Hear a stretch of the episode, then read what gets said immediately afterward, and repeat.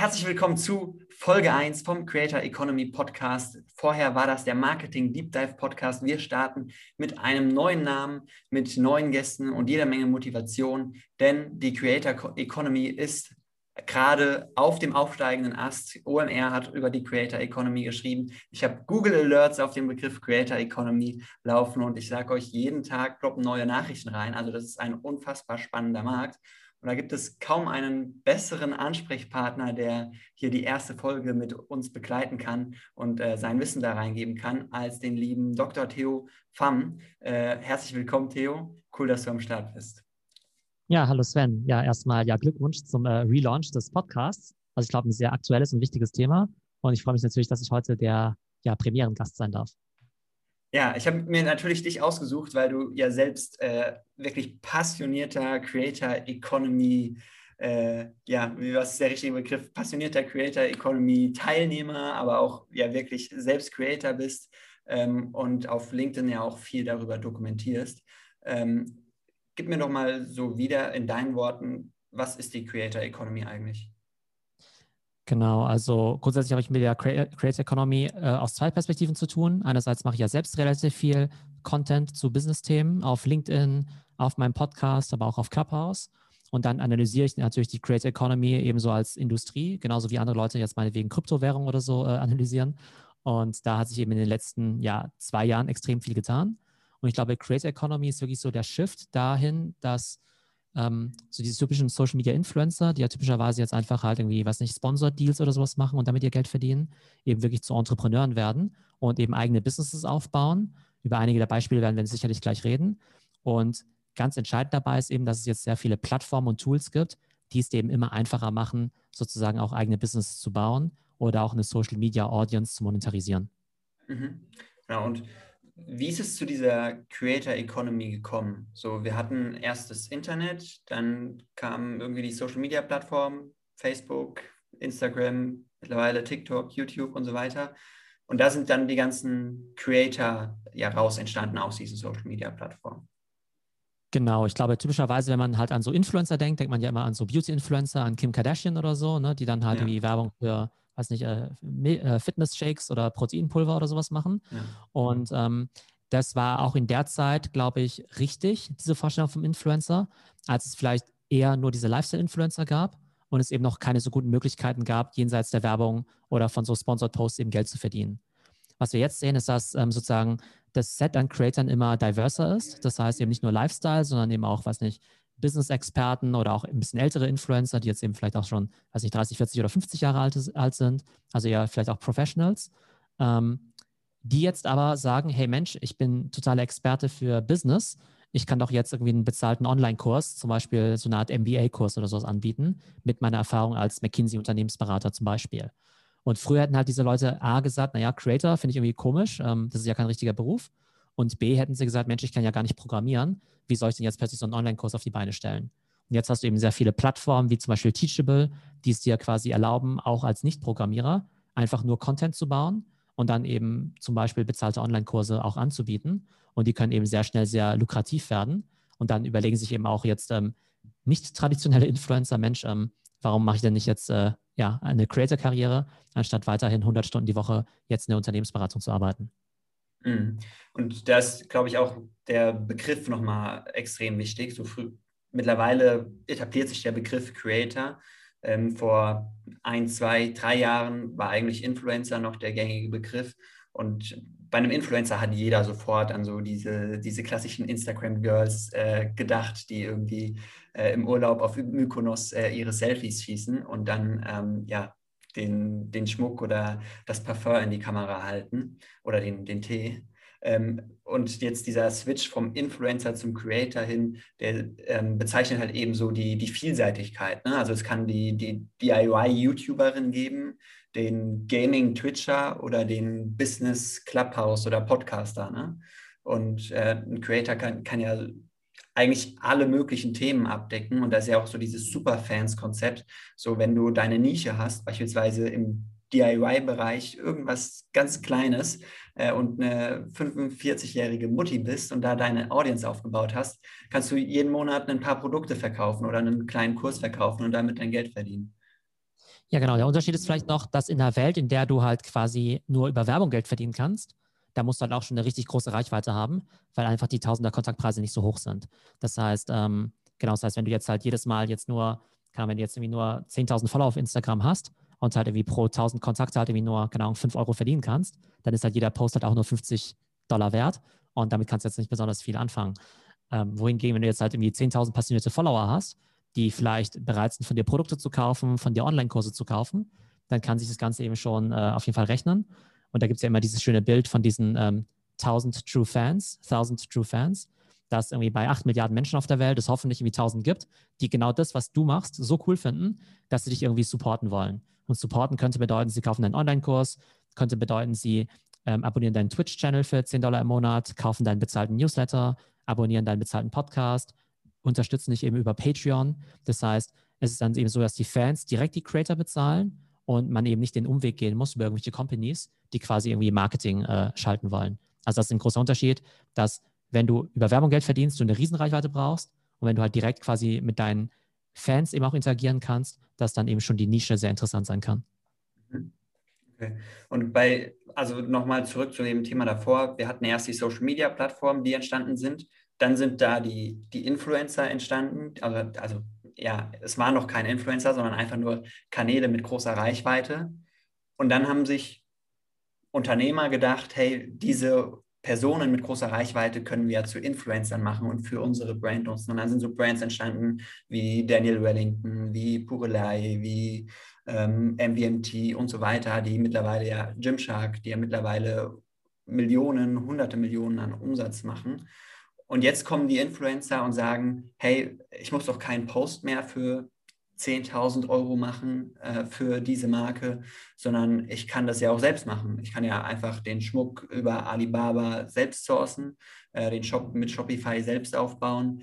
Ähm, Zahlungsanbieter gibt es ja mittlerweile auch genug, die das ganz einfach machen. Und ähm, nutze dann meine Reichweite, um meine eigenen Produkte, um meine eigenen Designs zu verkaufen und äh, habe dann am Ende hoffentlich, wenn die Community so stark ist, äh, dann auch mehr Umsatz oder mehr Marge am Ende bei mir übrig. Definitiv. Also du gehst sozusagen direct to consumer, verkaufst quasi direkt an deine Konsumenten und ähm, das setzt aber natürlich auch ein anderes Skillset voraus. Also selbst, sagen wir mal, wenn du jetzt nur Instagram äh, Mädel bist, sage ich jetzt mal, oder ein ja. Instagram Fitness-Trainer, ein männlicher. Also auch da habe ich großen Respekt davor, wenn die eine riesen Audience aufbauen können. Und auch wenn die ihr ganzes Leben lang nur mit Sponsored Posts Geld verdienen, finde ich total klasse, ja. äh, weil es super schwierig ist, da so eine Community aufzubauen. Ähm, das ist jetzt aber natürlich nochmal ein anderer Schnack, sage ich jetzt mal, wirklich zu sagen, hey, ich muss jetzt eine eigene Supply Chain aufbauen, eigene Produkte bauen, Design, vermarkten und so, ist halt ein bisschen anspruchsvoller. Das heißt, ich kann mir vorstellen, dass es eben viele Influencer gibt, die sehr gut in dem Influencer-Game sind, aber vielleicht gar nicht so der Typ dafür sind, so der Unternehmertyp, um jetzt eben auch so, ich sag mal so Creator Economy oder so Entrepreneur zu sein. Ja. Ne, das, das ist halt nochmal ein bisschen anspruchsvoller. Das eine ist per se nicht besser oder schlechter als das andere, aber es sind halt schon unterschiedliche Skillsets. Ja, zu 100 Prozent. Und glaubst du, dass es sich etablieren wird, dass dann ja Personen kommen, die diese Creator an die Hand nehmen und mit denen gemeinsam dann so eine Creator-Brand aufbauen? Oder sollten die die Creator lieber die Finger davon lassen und sagen, hey, ich bleibe bei meinen Sponsored Posts?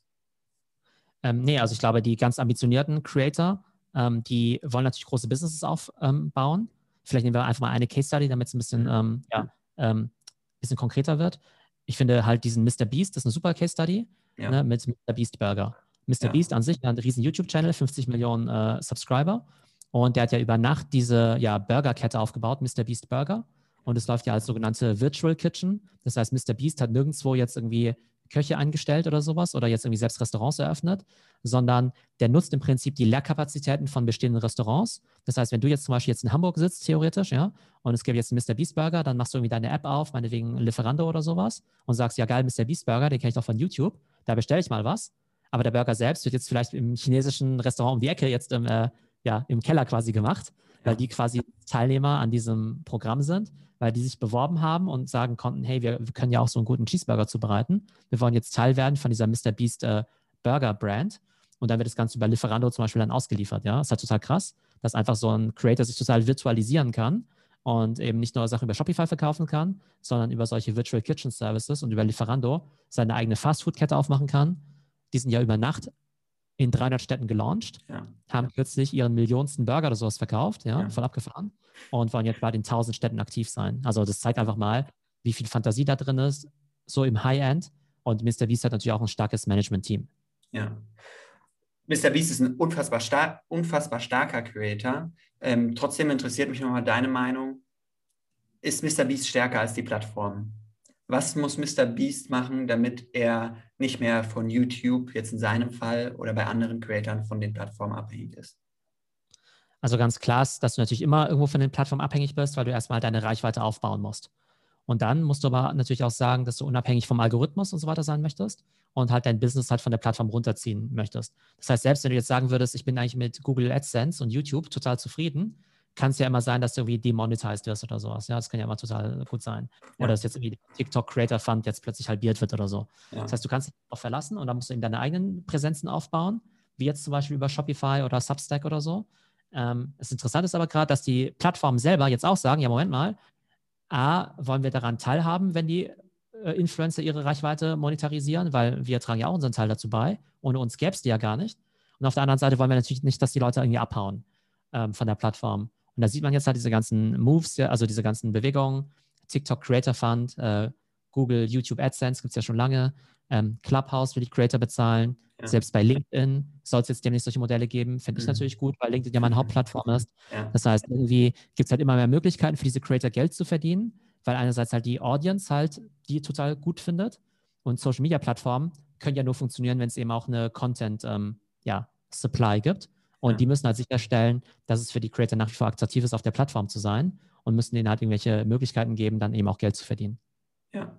Ja, auch Snapchat äh, macht ja gerade so ein riesen Creator-Programm mit einer Million Euro oder eine Million Dollar pro Tag wollen sie ja äh, an Creator auszahlen. Da sieht man, wie, ähm, wie die Plattformen jetzt mittlerweile merken, okay, wir haben Konkurrenz erstens durch die anderen Plattformen, weil sich die großen Social-Media-Plattformen eher immer mehr annähern. Ja, jeder launcht die Plattform, die die andere Plattformen schon haben.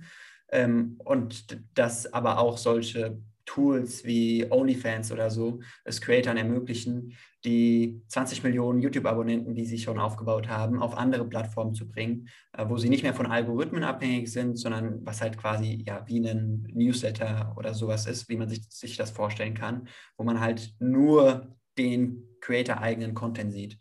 Und äh, ja, da ist es natürlich äh, spannend zu sehen, wie sich jetzt die, wie sich jetzt die Plattformen entwickeln. Außer, also ist klar, es gibt das Facebook, ich weiß nicht, wie es bei Facebook heißt. Ähm, Facebook bietet ja auch an, dass Facebook Watch monetarisiert werden kann. Aber Instagram hält sich noch sehr, sehr zurück, oder? Wie nimmst du das wahr? Die halten sich da sehr zurück, ähm, wobei ja die zumindest in Zukunft ja, also die reden ja immer von diesem Ausrollen von den Shopping-Funktionen, ja. dass du halt zumindest mal E-Commerce über ähm, Instagram betreiben kannst. Ja. Ich glaube, was wir von TikTok ja kennen, ist das ganze Thema Livestreaming, dass du dann ja auch so diese virtuellen Geschenke bekommen kannst. Ich denke, die werden auch bald bei Instagram auftauchen, ähm, nachdem es die jetzt ja auch schon bei Twitch und bei YouTube und so weiter gibt und ja auch bald bei Clubhouse. Ähm, interessant ist jetzt ja bei Twitter, dass du jetzt ja bald diese Super-Follower hast, mhm. dass du halt sagen kannst, okay, innerhalb von Twitter hast du im Prinzip die Möglichkeit, nur deinen Super-Followern für 5 Dollar im Monat meinetwegen auch eine Art Newsletter anzubieten, also im Prinzip sowas wie Substack ja. oder eben nochmal Content, also quasi so ein OnlyFans. Ja, dann könntest du halt sagen, okay, warum muss ich jetzt meine Twitter-Reichweite von Twitter nach OnlyFans transportieren, wenn ich die doch sofort ohne Reibungsverlust denen das gleiche auch auf Twitter anbieten könnte, was erstmal Sinn macht natürlich, weil du keine Reibungsverluste hast, aber du bist dann natürlich total abhängig von der Plattform, weil du sozusagen sowohl deine Reichweite als auch deine Monetarisierung alles auf Twitter hast, anstatt es vielleicht ein bisschen zu splitten und zu sagen, hey, ähm, Reichweite Twitter und Geld verdienen, zum Beispiel OnlyFans oder so. Mhm. Mhm. so. Ich glaube, ein Aspekt, der vielleicht noch wichtig ist, den wir erwähnen sollten, ist, dass diese ganzen Superstars wie Mr. Beast, dass die Geld verdienen können, ist ja irgendwie klar. Ja. Und dafür brauchen sie vielleicht auch gar nicht unbedingt die Creator Economy, weil die genug Sponsored Deals und so finden. Ja. Interessant wird es dann, wenn ganz relativ normale Menschen mit einer, ja, halb, mit einer großen, aber nicht riesigen Reichweite damit ähnlich viel Geld verdienen können wie in einem normalen Job. Ich sage jetzt mal irgendwie so eine Range zwischen 50 und 200.000 Euro, was jetzt ja ne, wie normal bis sehr gut bezahlte Jobs sind, wo dann eben auch ein, keine Ahnung, ein Rechtsanwalt, ein Ingenieur, ein Unternehmensberater, ein Marketingmanager sagen würde, ja Mensch, hey, in meinem normalen Job bei, genau, BMW verdiene ich irgendwie 75.000 Euro, finde ich auch total klasse, aber ich will mich, jetzt, will mich jetzt als Creator selbstständig machen, gar nicht mal mit dem Ziel, damit jetzt irgendwie Millionen zu verdienen, sondern zu sagen, hey, ich mache jetzt irgendwas, was mir total Spaß macht. Ich bin zwar irgendwie Ingenieur, aber eigentlich interessiere ich mich für Fußball. Jetzt werde ich irgendwie FC Bayern Blogger und kann ich jetzt nicht mittlerweile auch mit äh, dem FC Bayern Insider Newsletter genug Fans irgendwie vielleicht äh, ja, ansammeln, dass ich damit vielleicht sogar gar nicht mal meine 75.000 verdiene wie bei BMW, sondern nur 50.000. Aber dafür mache ich den ganzen Tag was mit Fußball, was ich total geil finde. Ja. Und wenn es Ding dann doch durch die Decke geht, dann umso besser. Aber vielleicht wäre es auch schon okay, weniger zu verdienen als in einem normalen Job, wenn du halt dafür selbstständig sein kannst und halt Creator sein kannst. Ja. Eigentlich wollte ich auf ein ganz anderes Thema hinaus, aber das passt hier gerade perfekt rein. Wie, wohin entwickelt sich das Ganze in 10 oder in 20 Jahren?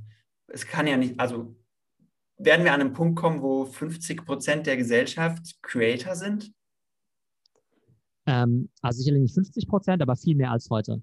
Also heute siehst du ja wirklich nur so diese Speerspitze, wo du sagst, hey, vielleicht hat es nur, keine Ahnung, jeder, keine Ahnung, Zehntausendstel oder sowas irgendwie drauf, sowas ja. zu machen. Also sowohl sozusagen guten Content zu liefern, als halt auch die Akzeptanz beim Publikum oder auch die Skills, da jetzt eben Business drauf aufzubauen.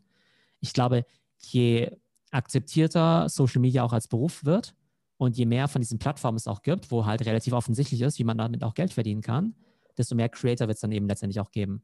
Ja. Und ich glaube, das Problem ist jetzt gar nicht, dass du jetzt irgendwie sagst, Mensch, ähm, wer soll das jetzt alles konsumieren? Gibt es überhaupt noch Leute, die einen richtigen Job machen? Sind jetzt irgendwie alle Creator, die gegenseitig voneinander kaufen? Ja. Irgendwie äh, Theo abonniert Svens Newsletter und Sven ja. irgendwie meinen Newsletter und dann tauschen wir irgendwie Geld aus oder so, ja. ja. Ähm, das ist ja auch nicht Sinn und Zweck der Sache. Ähm, aber tatsächlich ähm, wird es immer schwierig sein, trotz aller Tools, da wirklich auch so das Durchhaltevermögen zu haben, eine Karriere draus zu machen aus Creator sein. Und Creator ersetzen ja letztendlich ein Stück weit die traditionellen Medien. Ja. Gerade jetzt bei jungen Leuten, Millennials, Gen Z und so weiter, die gucken halt lieber YouTube als jetzt irgendwie RTL oder sowas.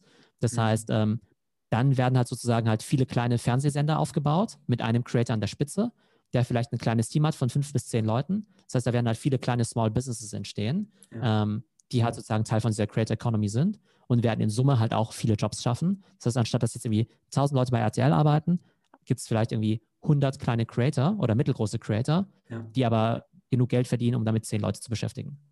Ja.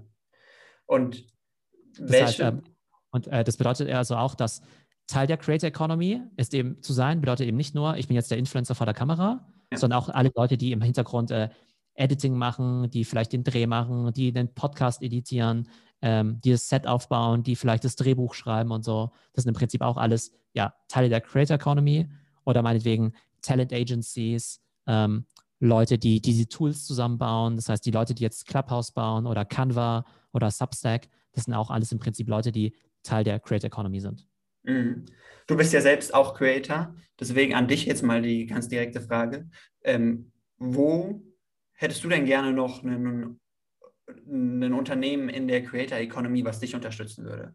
So bist du der Meinung, hey, es gibt noch nicht so die, die ideale Talent Agency oder gibt es eine, eine Software, wo du sagst, ey, das müsste es eigentlich in der Creator Economy noch geben, damit ja, mein, mein Arbeitsalltag leichter fällt? Genau, also ich glaube, es gibt überall noch viel Bedarf. Ähm, also vielleicht aber softwareseitig ist das, wenn du dir jetzt deinen eigenen Creator-Stack zusammenbauen möchtest, ist halt schon relativ komplex. Du baust deine Website über Squarespace, deinen Online-Shop über Shopify, dein Newsletter über Substack, deinen bezahlten Podcast wieder woanders. Das sind halt irgendwie ziemlich viele Tools, die du da irgendwie managen musst. Du musst dich überall neu einarbeiten, musst dir überlegen, welches da das Beste ist. Und du hast halt diese ganzen KPIs auch nicht in einem Dashboard drin. Wenn es jetzt irgendwie entweder ein Tool gäbe, was irgendwie alle irgendwie so aggregiert, die Analytics, aber vielleicht auch die Funktionalitäten, das wäre super. Oder wenn es jetzt ein Tool gäbe, meinetwegen wie bei Twitter oder wenn Substack jetzt irgendwie alles anbieten würde, könnte ich mir auch vorstellen, alles nur über eine Plattform zu machen, weil es natürlich schon mal ein bisschen einfacher ist, ja. Mhm. Auch sowas, äh, sowas Einfaches wie jetzt ähm, Posts irgendwie zu schedulen oder sowas, ja, was ja Hootsuite zum Teil kann, aber auch nicht wirklich gut, ja. dass ich sagen kann, hey, ich habe jetzt ein Video, ich möchte jetzt irgendwie automatisch, dass es irgendwie um 8 Uhr morgens auf TikTok, Instagram und LinkedIn oder sowas gepostet wird. Ja, ich ja. glaube, da ist auf jeden Fall Potenzial. Ähm, was Agenturen angeht, glaube ich schon, dass du richtig gute Talent Agencies auf jeden Fall brauchst weil sonst der Creator sich ja irgendwie mit alles irgendwie selbst anlernen muss, ja. Dann muss ich mir, also nehmen wir an, ich bin jetzt irgendwie totaler Business-Experte, kenne mich mit Business aus, dann ist es vielleicht gar nicht so effizient, dass ich mir jetzt Gedanken darüber mache, ob ich jetzt irgendwie zum Videoschnitt jetzt Final Cut Pro oder Premiere irgendwie nehme, ob ich jetzt irgendwie, welches Podcast-Mikrofon ich mir jetzt irgendwie hole, mir meine eigenen Book-Deals oder Speaker-Deals und so weiter irgendwie selbst verhandle, sondern idealerweise gibt es da vielleicht eine Agency, die mit fairen Bedingungen wirklich die Creator fördert, jetzt nicht irgendwelche Knebelverträge oder sowas äh, gleich abschließt, weil das Talent ist ja letztendlich der Creator, der die Follower mitbringt.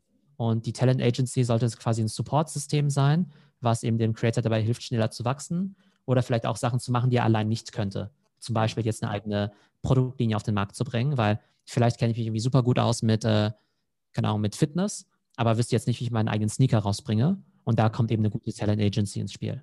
Ja, ja um äh, einen bekannten Creator Economy Guru, Experten aus den USA zu, zu zitieren, äh, Talent always has the leverage.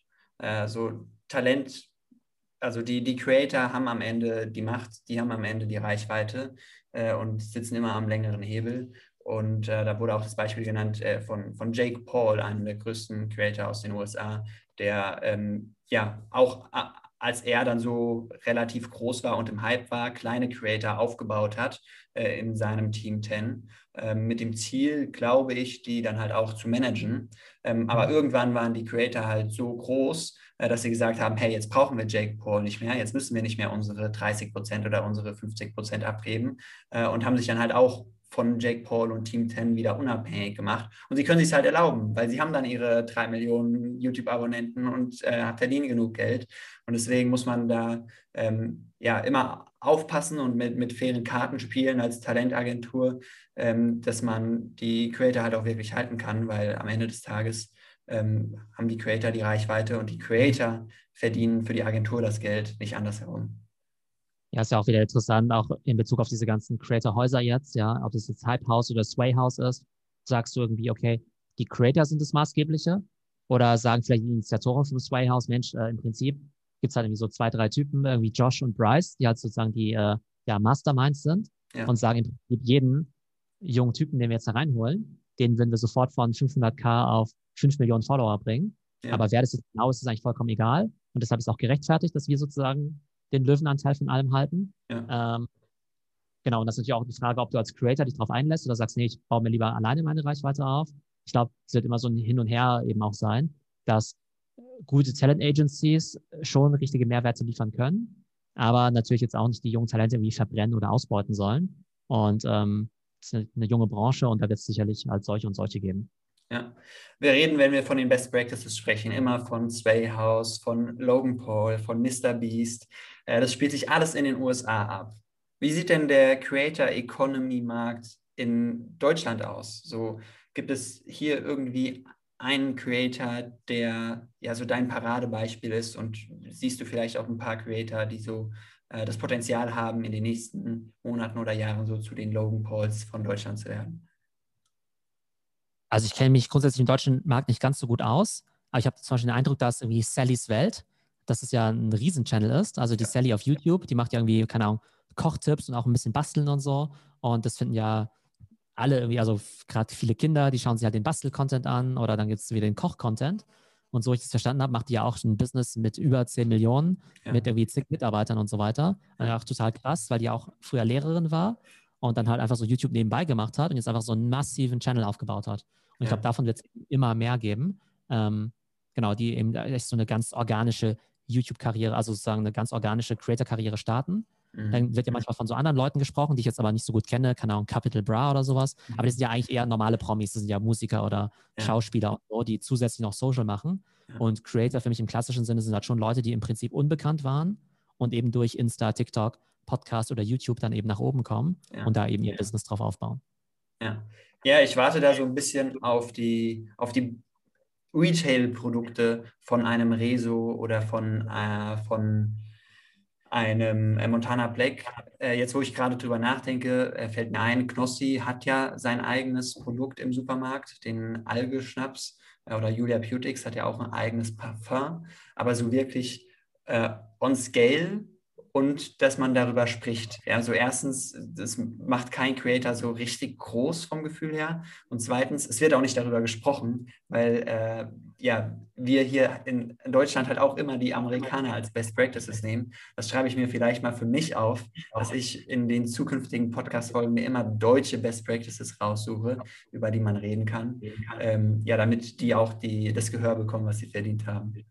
Genau, und dass du natürlich auch am besten die Leute auch interviewst, die halt solche Brands ja. launchen, und die einfach mal fragst, hey, wie, wie geht es eigentlich? Hast du das Support? Hast du da ein Management? Machst du es mit einer Agentur zusammen? Das wäre ja auch super spannend rauszufinden. Ähm, ich glaube, bei diesen ganzen Produkten, die man im Supermarkt sieht, ist halt auch noch wichtig zu verstehen, ob das halt einfach nur so eine Art Kooperation oder Lizenzdeal ist ja. oder halt du halt wirklich Eigentümer von dieser Marke bist, ja, so wie Kylie Jenner jetzt Eigentümerin von Kylie Cosmetics ist, ja. ja. Ich glaube, das war eben noch relevant. Und ich glaube, grundsätzlich ist es halt so, dass man schon gewisse Trends sehen kann. Das glaube ich halt eher ähm, Creator so im Lifestyle, Lifestyle-Bereich und eher für junge, jüngere Kunden dann wahrscheinlich sehr gut diese ganzen Konsumgütermarken, also diese ne, Konsumgütersachen launchen können weil die natürlich auch viel Reichweite haben, aber die Endkunden vielleicht auch gar nicht so viel Geld haben. Die können vielleicht gar nicht viel mehr kaufen als jetzt, keine Ahnung, den Energy Drink oder die Chips oder sowas, ja, oder halt vielleicht ein bisschen Merch oder so. Ja. Wenn du jetzt wieder in den äh, älteren Bereich wieder schaust, eher so bei Professionals, jetzt in meinem Bereich zum Beispiel, also wahrscheinlich hätte ich jetzt mit meiner Merch-Linie jetzt nicht so viel Erfolg. Und mein Thema wäre dann ja eher sowas wie Education, dass andere Leute sagen, hey, der Theo, der kennt sich auch super gut aus mit keine Ahnung, Marketing und digitalen Geschäftsmodellen, anstatt dass ich jetzt ein Seminar jetzt bei einer Uni belege oder sowas, will ich äh, nicht vielleicht einfach den Kurs jetzt beim Theo irgendwie belegen, weil den kenne ich ja. Ich habe ja schon so viele Podcasts von ihm angehört und weiß ja, wofür der steht, für welche Themen. Und dann gebe ich vielleicht mein Weiterbildungsbudget im Jahr lieber bei dem aus, als jetzt bei einer klassischen Hochschule. Einmal natürlich, weil ich glaube, dass ich da wirklich was lernen kann. Äh, und zum anderen natürlich auch, weil ich den Creator Support möchte. Und sowas wird man immer mehr sehen. Mhm. Was sind denn deine nächsten Schritte als Creator? Als Creator? Also meine sind tatsächlich dann eben auch, also Kurse zu launchen, wobei jetzt nicht irgendwie Online-Kurse im Sinne von, ähm, die gibt es jetzt irgendwie on demand, sondern es gibt jetzt diesen Trend zu sogenannten, ja, also kohortenbasierten Klassen oder auch einfach Live-Kursen. Das ist im Prinzip äh, so wie jetzt Live-Seminare über Zoom, die aber in der Regel halt über mehrere Wochen und Monate gehen. Das heißt, nehmen wir mal an, du würdest jetzt, äh, du bist jetzt Manager und möchtest jetzt irgendwie lernen, wie du richtig gut in LinkedIn wirst, ja dann würde ich jetzt zum Beispiel so eine LinkedIn Masterclass anbieten oder mehreren Teilnehmern, wo man einfach von A bis Z lernt, wie wird man B2B-Influencer. Und das ist eben so ein Thema, wo was ja relativ naheliegend ist, weil viele Leute mich ja von LinkedIn kennen, eben auch wissen, dass ich das ganz gut mache und es schon lange mache und Top-Voice bin und so weiter. Das heißt, du hast quasi über das Creatortum halt schon mal diese Glaubwürdigkeit und Leute finden dich eben gut und würden dann halt eher jetzt den LinkedIn-Kurs jetzt bei dir buchen, als jetzt bei der Universität Köln oder sowas, wo dann irgendein Dozent sagt, ich mache jetzt, keine Ahnung, B2B Influencer Marketing oder sowas, ja, oder B2B äh, Creator-Tum, weil die ja gar nicht die Glaubwürdigkeit dafür haben. Genauso wie ich selber, wenn ich jetzt was über YouTube lernen wollte, dann würde ich ja nie auf die Idee kommen, jetzt irgendwie, keine Ahnung, jetzt zu irgendeiner, was nicht, Fachhochschule oder sowas zu gehen oder zu irgendeiner Volkshochschule oder sowas, sondern ich würde mal meinen Lieblings-YouTuber raussuchen und wenn ich halt weiß, der macht seit drei Jahren YouTube und kann es richtig gut, dann ist mir ehrlich gesagt auch egal, ob dieser Kurs jetzt 500.000 oder 2.000 Dollar kostet. Wenn ich A, davon überzeugt bin, dass der Typ das halt richtig drauf hat und dafür habe ich dann ja schon hunderte von Stunden von Beweismaterial vor ja. mir liegen. Äh, und B, gönnt, gönnt man es denen ja auch, ja. Also da ja. supporte ich die halt auch einfach gerne. Und ich glaube, es ja. ist dieser neue Mindset, glaube ich. Auch, dass ähm, Fans nicht immer alles umsonst haben wollen, sondern eben auch wirklich sagen, dieser Creator, von dem habe ich eh schon viel gelernt, entweder Knowledge oder irgendwie auch Entertainment. Und das ist halt auch eine Art und Weise, was zurückzugeben, indem ich halt sein T-Shirt, sein Schokoriegel oder seinen Online-Kurs kaufe. Ja. Ja, gönnen ist ein extrem gutes Wort, um auch tatsächlich so das Mindset von den Konsumern zu beschreiben. Und es ist ja auch eine Entwicklung, die die Plattformen sehen, wie beispielsweise Twitch oder TikTok äh, oder Patreon, wo man halt sieht, okay, da geht es jetzt um Spenden, die man auf freiwilliger Basis äh, den Creatoren irgendwie zur Verfügung stellen kann. Und ich habe selbst jetzt die Erfahrung in den letzten Tagen gemacht in meinen TikTok-Lives. Die Leute spenden. Auch wenn du, du musst, musst gar nicht danach fragen, sondern es gibt einfach Leute, die finden dich so sympathisch, die freut es, dass sie am Abend dir eine halbe Stunde beim Fortnite-Zocken zuschauen können und sich dabei unterhalten fühlen und äh, vielleicht ab und zu mal zwei, drei Fragen reinschreiben und äh, die beantwortet bekommen. Äh, und, und dann sind die bereit, dir mal zwei Euro oder halt so Emojis auf TikTok äh, zuzuschicken. Und ja, das sollte man sich bewusst machen glaube, das ist aber so ein Mindset, den halt gerade auch viele Ältere noch gar nicht verstehen. Irgendwie. Also in Deutschland ist ja eigentlich schon so, Geiz ist geil. Ja. Und da sagt man ja. ja irgendwie schon so, Mensch, ähm, keine Ahnung, äh, Spiegel Online würde ich ja nie abonnieren und ähm, ich versuche irgendwie die Paywalls zu umgehen und so weiter. und warum sollte ich jetzt einem Creator auch noch Geld spenden oder so, ja? Und da muss ich auch sagen, ich habe letztens auch bei Instagram so eine Umfrage gemacht und habe halt irgendwie so gesagt, hey, bei Clubhouse, LinkedIn und äh, Twitter, da wird es jetzt bald quasi diese Art Super-Follower-Funktion geben. Wer wäre denn von euch bereit, ähm, 5 Euro im Monat seinem Lieblingscreator quasi zu spenden oder zu supporten. Was meinst du, was da rausgekommen ist? 90, 10. Also 90 Nein vor 10 Jahren. Genau, es waren 80 Nein ja. und 20 Ja. Und ähm, dann habe ich quasi bei der Stories-Funktion gleich mal quasi das, die Ergebnisse geshared ja. und dann ja. gleich aber mal kommentiert, von wegen so, naja, also nicht den die Leviten gelesen, aber so ein bisschen so gesagt, so, hey, also ganz ehrlich, ich supporte schon viele Creator, weil A, gute Creator sollte man halt irgendwie schon supporten, weil sonst gibt es ja nur noch so Schrott oder Fake News irgendwie in der Welt. Ähm, und äh, B, gerade wenn es um Wissen oder sowas geht, ähm, ist es ja ein winziges Investment. Also wenn du, wenn ich jetzt im Business unterwegs bin, ja, und über einen 10 Dollar im Monat Newsletter besserer TikTok-Marketer werde, ja, oder besserer Business-Builder oder sowas, das ist ja, also da werde ich ja hoffentlich, hoffentlich meine 10 Euro im Monat da irgendwie schon rausholen. Ja. Und zwar nicht nur dreifach, sondern vielleicht sogar zigfach oder hundertfach oder so. Ja. Das heißt, ich glaube, ja. gerade die Leute, die auch wissen, wo es guten Content gibt, ähm, die haben einfach einen riesigen Vorteil.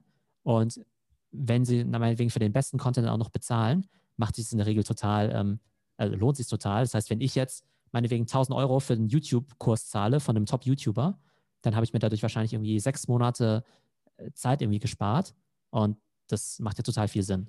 Also ich glaube, ähm, das ist ein Mindset, da muss ich erst noch durchsetzen, ähm, aber gerade, glaube ich, bei jüngeren Leuten ist es hoffentlich noch ein bisschen selbstverständlicher, als jetzt vielleicht so bei der äh, ja, älteren Generation.